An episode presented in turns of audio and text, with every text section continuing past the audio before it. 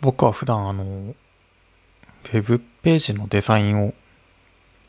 仕事にしてるんですけど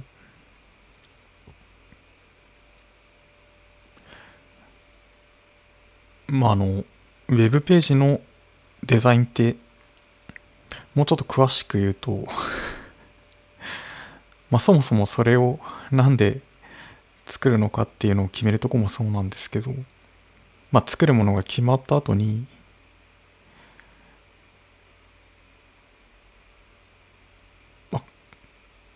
えー、そのウェブアプリケーションだったりそのコンテンツを、まあ、レイアウトして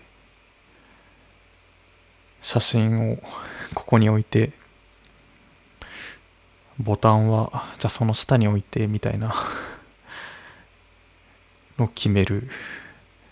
のをまずやってでそれを、まあ、実際に作っていくわけなんですけど作るっていうのは、まあ、ウェブページをプログラミングしてですね、普通に何気なくウェブページ見てるそのページも、まあ、ボタンとボタンの間が8ピクセルなり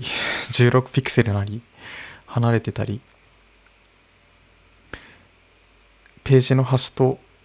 その写真の間がですね24ピクセルなり32ピクセルなり離れてると思うんですけど、まあ、その幅を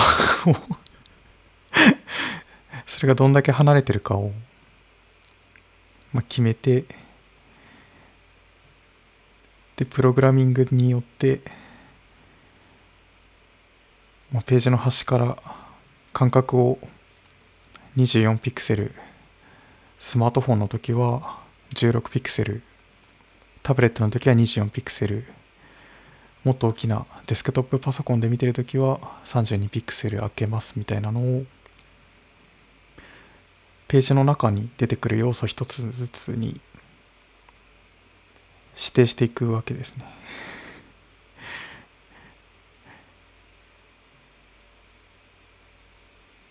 何気なく見ているページなんですけど実は人間が一つずつそれらをどんな風に表示するかを丁寧に作っているっていう現状が あって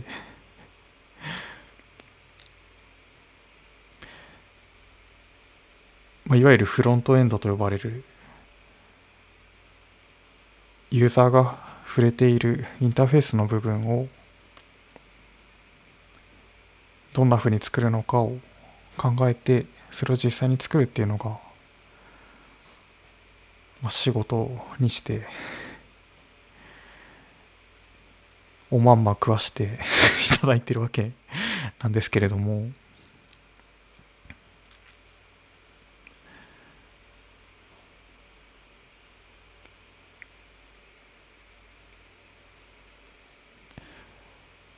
ウェブページのデザインをするとき、とりわけ実装するときに、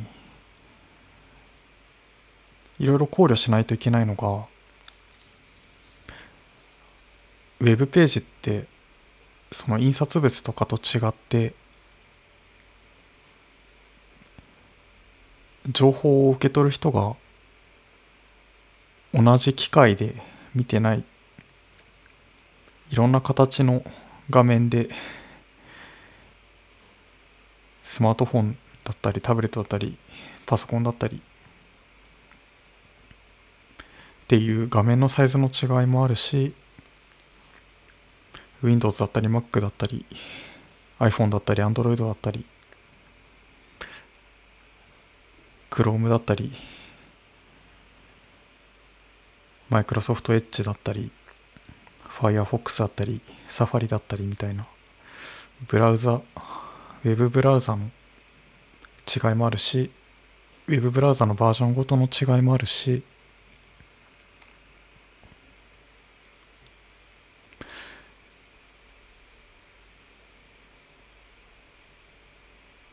っていう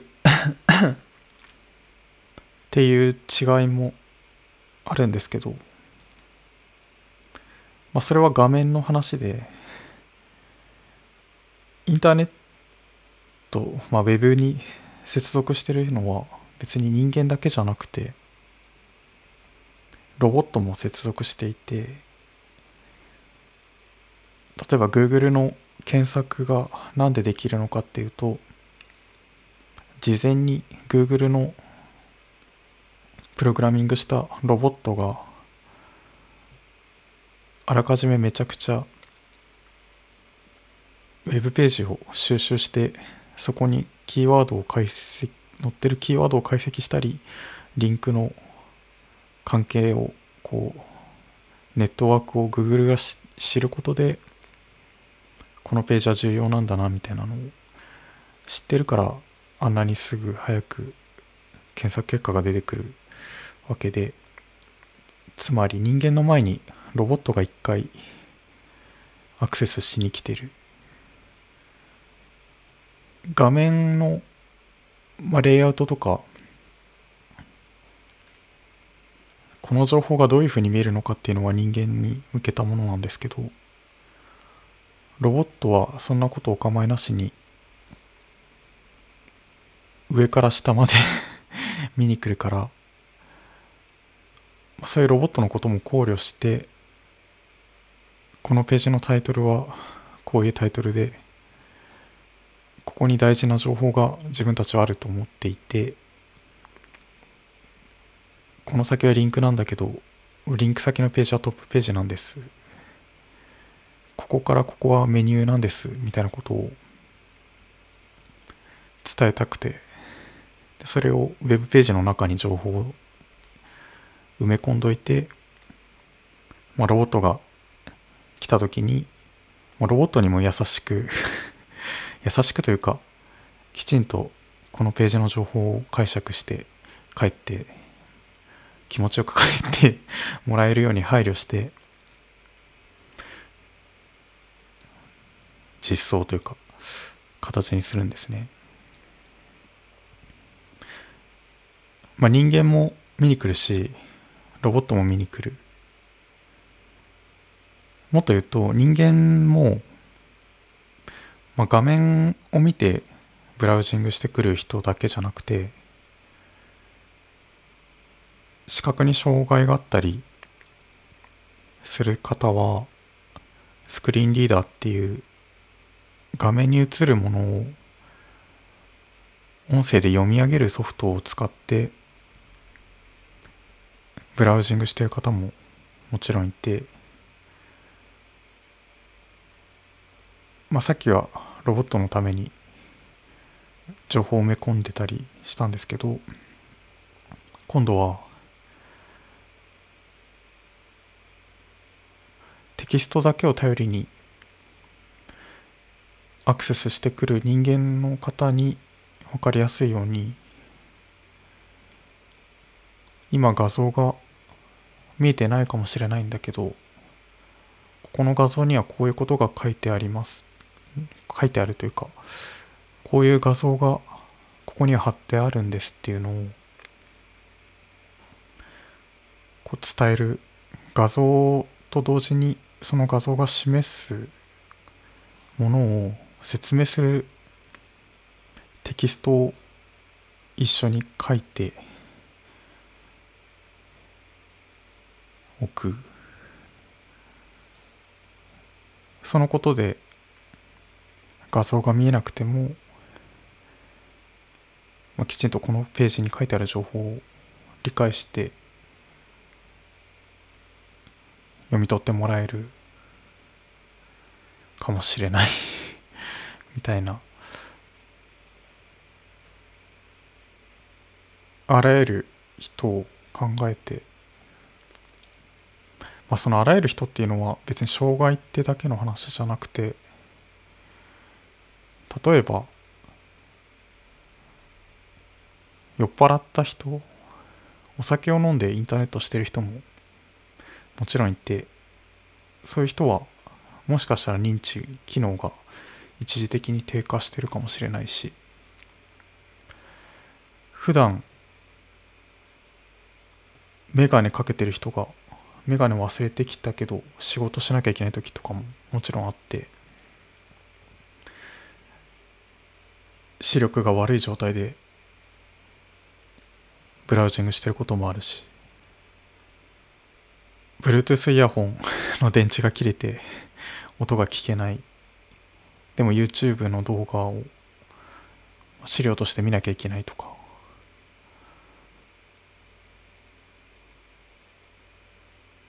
別に障害だけじゃなくて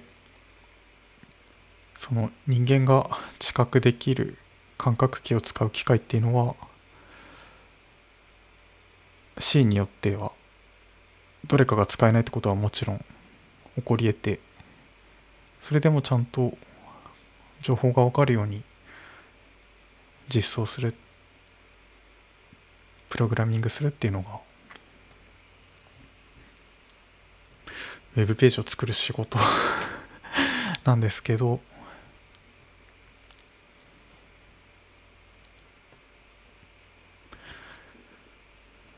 その上でちょっと思うのが画像の扱いですね。画像を載せた時にさっきここにはこういう画像があるっていうことを、まあ、画像を見てない人にも分かるように伝えるためのテキストを書いておくっていうのが、まあ、具体的にはウェブページは HTML っていうプログラミング言語とは言えないなんか XML の構文みたいなものを使ってそこに画像がありますってことを表現してるんですけど画像を書くとき画像をウェブページに載せるときに IMG 要素っていうイメージの要素を、ま、テキストとして書くと。イメージ要素のソース属性に画像ファイルのパスを書く。この画像ファイルはサーバーのどこにあるのかっていうアドレスというかパスを指定しておいてでウェブブラウザはその HTML のイメージ要素のソース属性を見てはいはいここには画像があるんですね。その画像ファイルはここにあるんですねってことを分かってブラウザは画像を表示してくれるんですけど。ソース属性と、まあ、は画像のパスを指定する役割っていうのと同じようにオルト属性っていうのがあって ALT って書くその属性は、まあ、代替テキストと呼ばれていてここに書いたテキストは画像が見えている場合はブラウザのどこにも表示がされない。だけど、まあ、画像ファイルを読み込めない環境だったりあとまあネットワークの不備とかで何らかの理由により画像ファイルが取得できなかった場合にそのテキストが代わりに表示されるっていう仕組みになっていてこの挙動はブラウザによって違うんですけどじ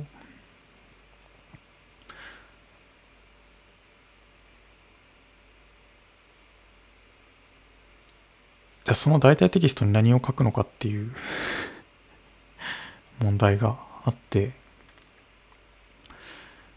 まあ、例えばかっこいいフォントとかで文字を表現する時とかは文字を画像にしてるんでイメージ要素のそのオルト属性には画像に書いてある文字を書けばいいですよね。そうすると画像がもし読み込めなくてもテキストとしてその文字が出てくるからまあ意味が伝わるかなっていうのはまあ分かりやすい。画像の中に文字が含まれている場合は、まあ、それでいけると思うんですね。というのもそれは画像がそこに貼ってある画像が言語情報として載ってるからで問題なのは非言語情報の場合で例えばそのページの見た目を装飾するための幾何学的な模様だったりとか 飾り付けみたいな意味での画像だったりしたらオルト属性に飾り付けの画像とか 装飾用のパーツみたいなことを書かれてもですね、まあ、それを言われても困るっていう感じで。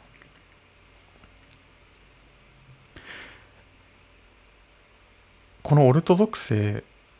を、まあ、うまく指定するっていうので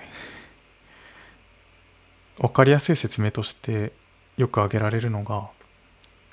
このページを電話で説明するときにあなたはその画像を何て言いますかみたいな話があって電話で電話先の人にこのページの情報を説明するときに、まあ、その画像が必要だと思うなら、まあ、電話で伝わるように説明してください。もう必要ないと思うんだったら別にもうそれは書かなくて空欄にしてしまってスクリーンリーダーでアクセスしてる人はそこをスキップしてもまあいいっていう判断スクリーンリーダーだけじゃないですね。Google のロボットとかが飛ばしてもいいっていう判断をこっちがして、それをで OK とするっていう。ここに飾り付けの画像がありますとか装飾用の画像があります。猫の写真があります。みたいなことを言うか言わないかはまあ、制作者側に委ねられている。言語情報の場合は、まあ、伝えるべきそこに言語があるんで伝えるべきなんですけど、まあ、非言語情報の場合はそれを言語情報に置き換えるかどうかっていうところでまず一つ目のジャッジがあって置き換えるべき伝えないとこのページは伝わらないっていう判断をした時に次に画像に写ってるものをどう非言語情報をどうやって言語情報へ変換するかっていうことが問われる2ステップの ジャッジが求められるわけなんですね。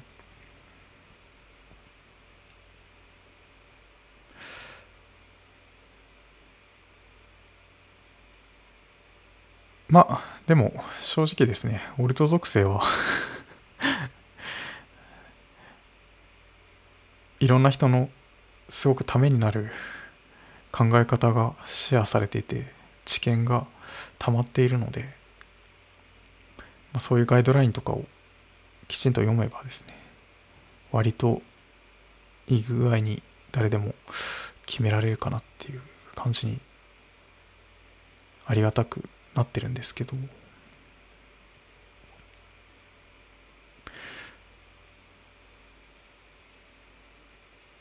ツイッターに画像をアップロードするときに、まあ、HTML と同様に代替テキストを指定できる機能があって、まあ、これは別に Twitter だけじゃなくて Facebook とか他の SNS も同様に提供されてるんですけど画像アップロードするときにちょっとタブを切り替えるとそこに、えー、イメージをそのオルト属性に何て入れるかっていうのを指定できるようになってるんですね。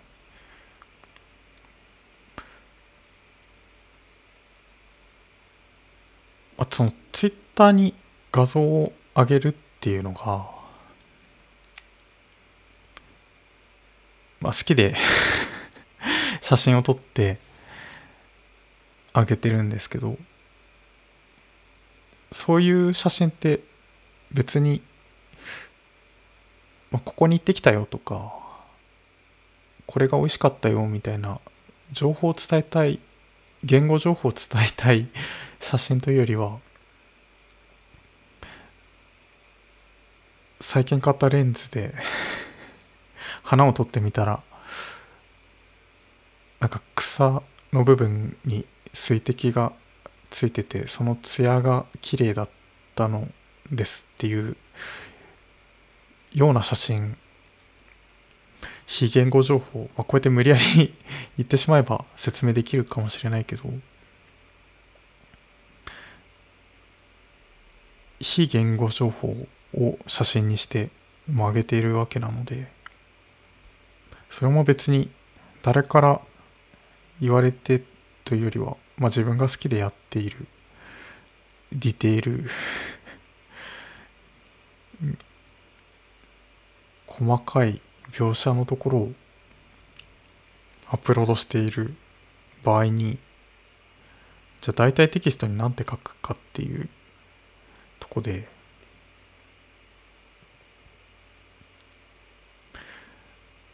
悩むんですよね。というのも、まあ、非言語情報をアップロードしているところでそれを言語情報に自分で変換するっていうのが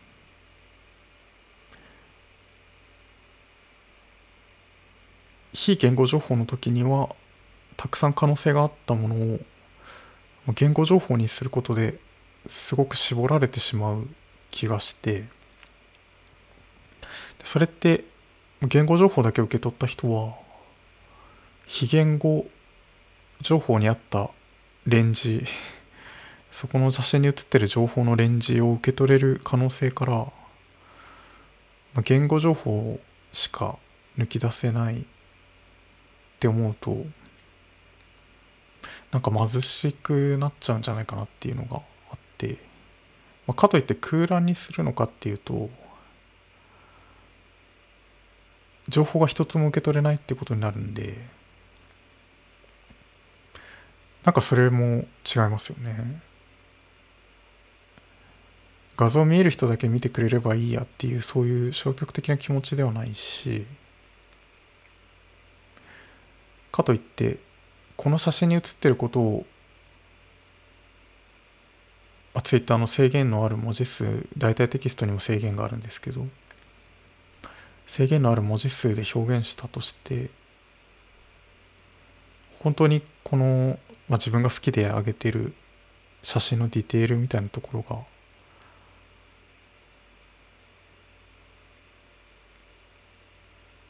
伝えることによってすごいチープになるようにも思えて悩みどころだったんですけどそれで最近は写真を撮った時間をツイートのその写真写真をアップロードするときに写真を撮った時間を一緒にテキストとして書くっていうのはどうなんだろうと思ってやってるんですね。そのその写真を撮った時間をと写真を一緒に添付するってことで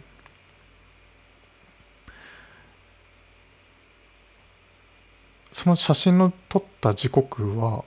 写真のキャプションとしても機能するし、まあ、画像が何らかの場合で取得えー、表示見ることができない場合も日時だけのツイートとして扱われるなと思って。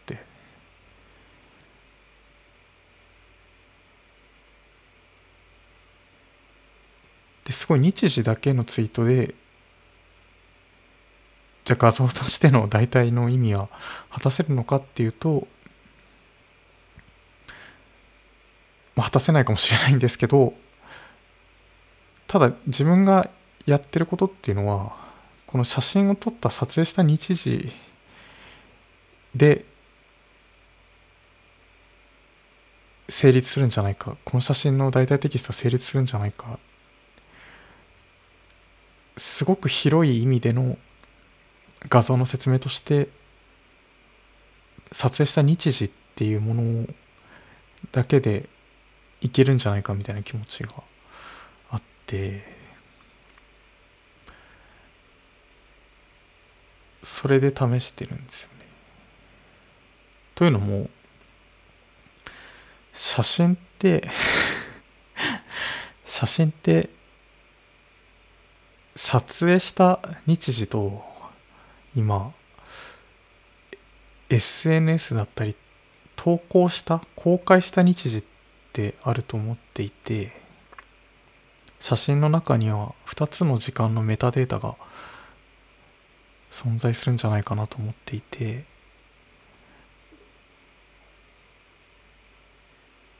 で普通はその撮影した時刻って明かされない情報メタデータ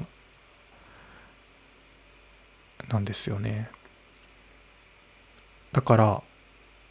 それは何でかっていうとあのスマートフォンが普及したことによって写真を撮影したら即公開することができるようになったっていう背景があって例えば朝に撮った写真かもしれないけど、まあ、夜にアップロードしたら見る人にとってはもしかしたら夜に撮影された写真のようにも感じられるっていうのがこの SNS の即時性と写真を撮る共有のなんかこう本当はずれてるはずのタイミングが実は撮影と公開が同期してるように思えるっていうとこにああるんじゃないかなと思っていてでそこで、まあ、撮影した写真時間も公開するってことでなんかその写真の見え方が変わってくるんじゃないかと思ったりもしていてで自分が撮った撮影した時刻を公開することがその写真の見え方も変わると同時にその写真を説明してることにもなるんじゃないかとも思えてきていてだから写真を撮った日時って大体テキストとしてその写真を説明するテキストとして最も広く可能性を持った でもあまりにも情報が少ない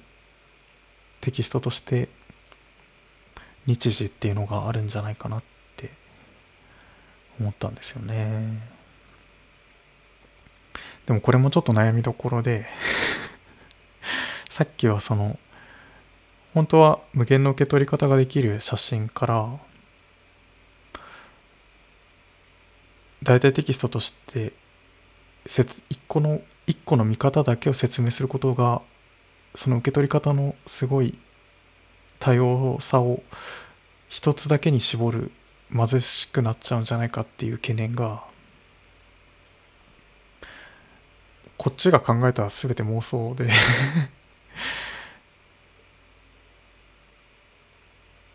受け取り手が、まあ、情報っていうのは精査するべきでその情報をどう受け取るかっていうのは受け取り手に委ねられて委ねるべきでだから、まあ、情報を発信する側がですね別にこれは必要な情報いらない情報っていうのを決めていいのかっていう。もちろんなんか持ってる情報を全部伝えるのが分かりやすいというわけではないと思うんだけどフィルターかけるのは受け取り手がやるやればよくてなるべく多くの情報を提供するっていうのも一つのまあ答えだとは思うんですよね。そう思うとまあたとえ一つの見方しか提供しないとしてもきちんと言葉で自然文で 言語情報として大々テキストを提供した上で、まあ、それ以外の見方もあるかどうかは受け取り手に委ねるみたいな考え方もあるかなと思うんですけど。